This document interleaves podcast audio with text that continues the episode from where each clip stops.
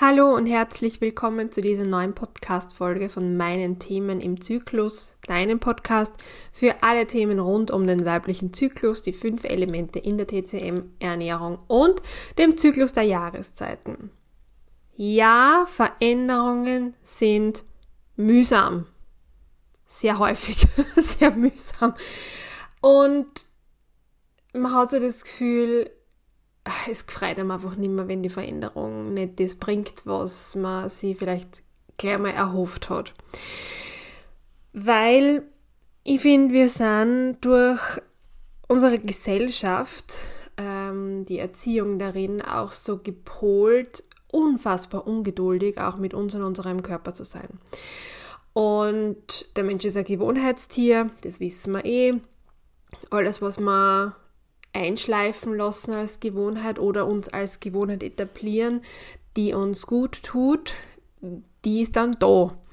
Hat aber auch ein bisschen Zeit braucht, quasi bis diese Gewohnheit eine Gewohnheit wurde. Und das ist bei Veränderungen dann genau der Punkt.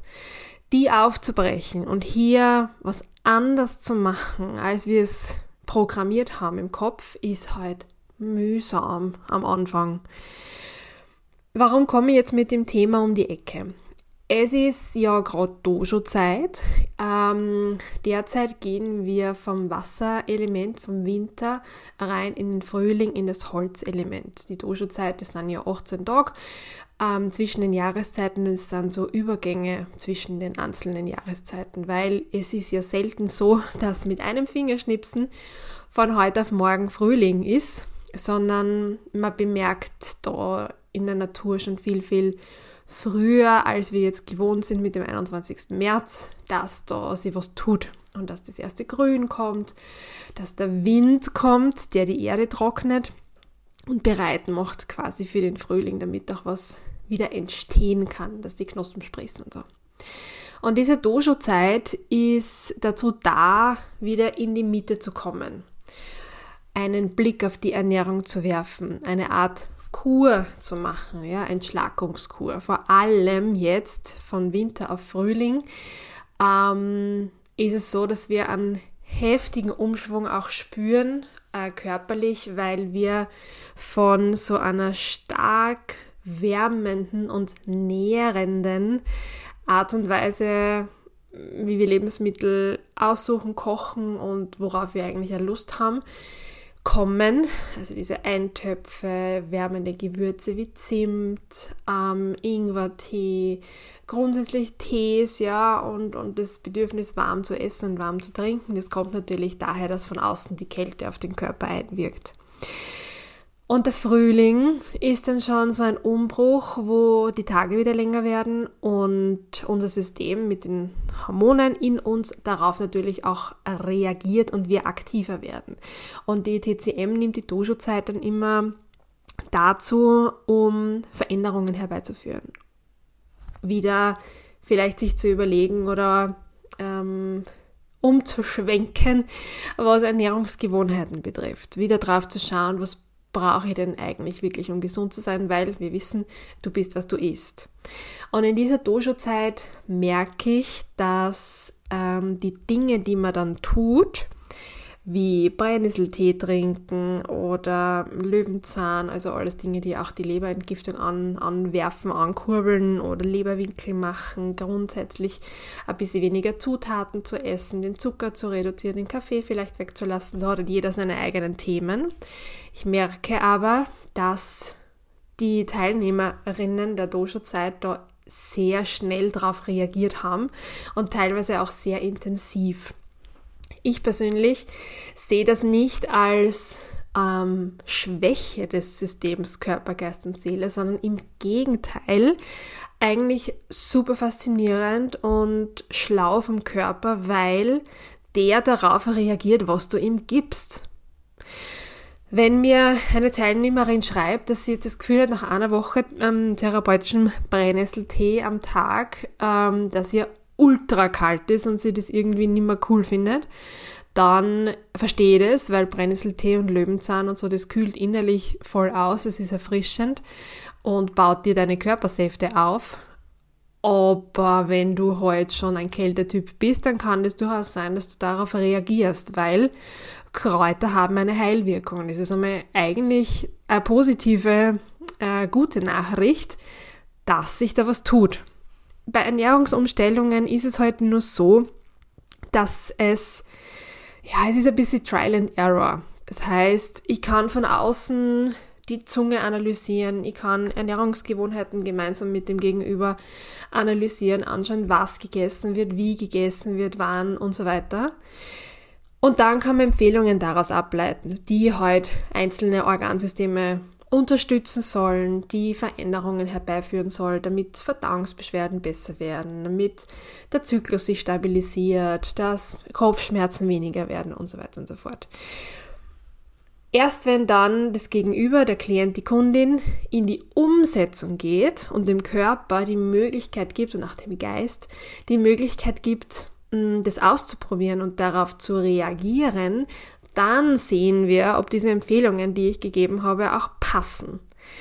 Kann sein, dass es das sofort tut und dass sich das Gegenüber gut fühlt, kann aber auch sein, dass es die falsche Abzweigung im Kreisverkehr war ähm, dass man das Gefühl hat, na der Brennnesseltee, der schmeckt mir zwar, aber puh, ich komme nicht damit klar, dass ich jetzt den ganzen Tag friere. Die Kunst dabei ist jetzt, nicht aufzugeben.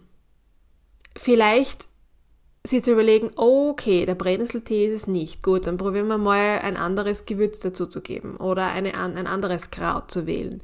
Oder wir schauen, ob man in der Ernährung ein bisschen ausgleichen kann. Oder man lässt es einfach weg und probiert was anderes. Das ist ja auch das Schöne, es gibt ja ganz unterschiedlichste Wege und Herangehensweisen, die eigene Gesundheit über die Ernährung zu stärken. Mir ist es dabei nur wichtig, dass man nicht das Handtuch wirft, weil Veränderung mühsam ist. Ich kenne das von mir. Ähm, es wird zuerst immer schlimmer, bevor es besser wird. Wenn ich mit dem Zucker aufhöre, nach, weiß ich nicht, Weihnachten und ich da aus einer Zeit komme, wo ich jeden Tag ähm, gefühlt ein Kilo Keks gegessen habe oder Punschkrapfen oder wie auch immer und es dann hart auf hart kommt im Jänner und ich denke, boah, ich muss aufhören damit und drei Tage keinen Zucker essen, was passiert? Ich krieg Schädelweh, das kannst du dir nicht vorstellen.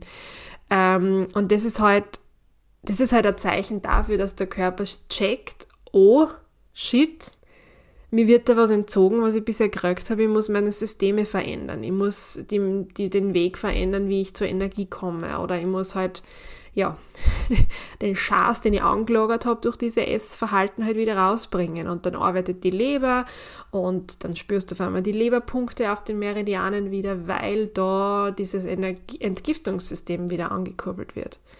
Gleiches war früher, ah, früher, vor ein paar Jahren, als ich begonnen habe zu frühstücken, ähm, ich hatte immer Verdauungsprobleme, immer, immer, immer. Und aber nie gefrühstückt. Also ich habe de facto mein ganzes Leben lang außer im Urlaub oder halt am Wochenende nie gefrühstückt. Ich hatte das Gefühl, dass ich mit Frühstück nicht aus dem Haus gehen kann. Und als ich das dann begonnen habe, hat sich mein System auch mal ordentlich umstellen müssen. Und da ist die Verdauung am Anfang auch also irgendwie aus dem Ruder gelaufen gefühlt und es hat sich dann nach ein paar Wochen eingependelt, weil ich dann gemerkt habe, ah, okay, gut, der ganze Schaß ist entgiftet, da sind einmal ähm, alle Schlacken raus aus dem Körper und natürlich passiert diese Entgiftung über unsere Entgiftungsorgane. Was haben wir für Entgiftungsorgane? Die Leber, ja, die macht es schon, aber wie kommt es raus? Es kommt raus über Stuhl, es kommt raus über Hahn, über das Menstruationsblut, über die Haut. Das ist auch ein großes Thema, wo, wo dann viele sich auch zurück, also viele auch zurückschrecken und sagen, oh Gott, ich krieg Pickel jetzt, wo ich das tue. Und das mag ich nicht und da schaue ich mich nicht gern an. Verstehe alles. Hundertprozentig. Mir geht's auch so. Und bei mir kommt es auch immer wieder in der violetten Zyklusphase, wo auch die ganze Verdauung aufgrund des Progesterons einfach ein bisschen langsamer arbeitet und dann doch irgendwo stecken bleibt und diese Feuchtigkeit sich zeigt, beispielsweise in Hautunreinheiten. But never give up. Es zahlt sich unterm Strich aus, weiterzugehen und herauszufinden, was einem gut tut. Weil wenn man mal dieses Match gefunden hat, dieses, ah, das ist es, das tut mir gut, das hilft mir, damit habe ich keinen Blähbauch mehr, dadurch reduziert sich mein, mein Kopfschmerz. Wenn du das gefunden hast, dann hast du ja, dann hast du wirklich was bewirkt und dann kannst du so auch deinen Weg weitergehen. Bei manchen geht es schneller, und bei manchen geht es ähm, nicht so schnell und braucht einfach mehr Anläufe. Da zahlt sich Konsequenz aus. Deinem Körper zuliebe, deiner Gesundheit zuliebe. Und ich habe da den Zugang und vielleicht hilft der dir auch, dass ich das immer so ein bisschen als Experiment auch sehe. Also experimentierfreudig zu sein und zu bleiben und zu schauen, okay, das war es vielleicht nicht so ganz, probieren wir mal was anderes. Und das ist, probieren wir mal was anderes, ähm, das begleitet uns ja eh das ganze Leben. Stillstand ist das Schlimmste, was es gibt. Ähm, das heißt, wir müssen in Bewegung bleiben und es gilt auch für Zeiten der Veränderung. Wenn der eine Weg nicht passt, dann versuche ich vielleicht einen anderen. Und gerade bei der Ernährung ist es einfach so. Da muss man das für sich passende finden. Wenn man es gefunden hat, dann fühlt man sich richtig gut damit. Das weiß ich, weil das habe ich einfach am, eigen, äh, am eigenen Leib erfahren dürfen. Und wenn du da auch das Gefühl hast, boah, ja, das hört sich gut an und ich bin experiment experimentierfreudig und auch bereit für Veränderungen und da mal was zu versuchen, aber ich weiß nicht genau, wo anfangen und was da Möglichkeiten es gibt, dann melde dich bei mir. Es gibt bei mir immer die Möglichkeit, auch kostenlose Erstgespräche zu führen, die unverbindlich sind und die einfach wirklich nichts kosten. Ich dränge nicht zu nichts, sondern da kann man einfach ja mal ausprobieren und uns besprechen, ob es da vielleicht einen Weg gibt, ähm, auf dem ich dich unterstützen kann. Da findest du alle Infos bei mir auf der Website oder auch in den Show Notes von dieser Episode. Und ja, vielleicht hören und sehen wir uns ja zu einem Erstgespräch, zu einem Kennenlerngespräch. Ich begleite dich jedenfalls sehr, sehr gerne auf dieser Reise und wie du heute mitgekriegt hast, habe ich noch einen experimentierfreudigen Ansatz und bin auch immer super interessiert darin, ähm, daran, dir auf unterschiedlichste Art und Weise zu helfen, je nachdem, wie es für dich passt. Ich bedanke mich dafür, dass du bis hierher zugehört hast heute. Würde mich freuen, wenn du meinem Podcast eine Bewertung schenkst und ihm auch folgst, weil dann verpasst du keine Folge mehr. Und wenn es dir gefallen hat, dann lass es mich doch auch wissen. Ich freue mich immer sehr über Feedback und herauszufinden, wer denn da auf der anderen Seite quasi sitzt und zuhört, äh, schreib mir einfach eine Nachricht, am besten über Insta und ich freue mich über jeden Austausch. Bis zur nächsten Folge wünsche ich dir jetzt, wie immer, alles Liebe.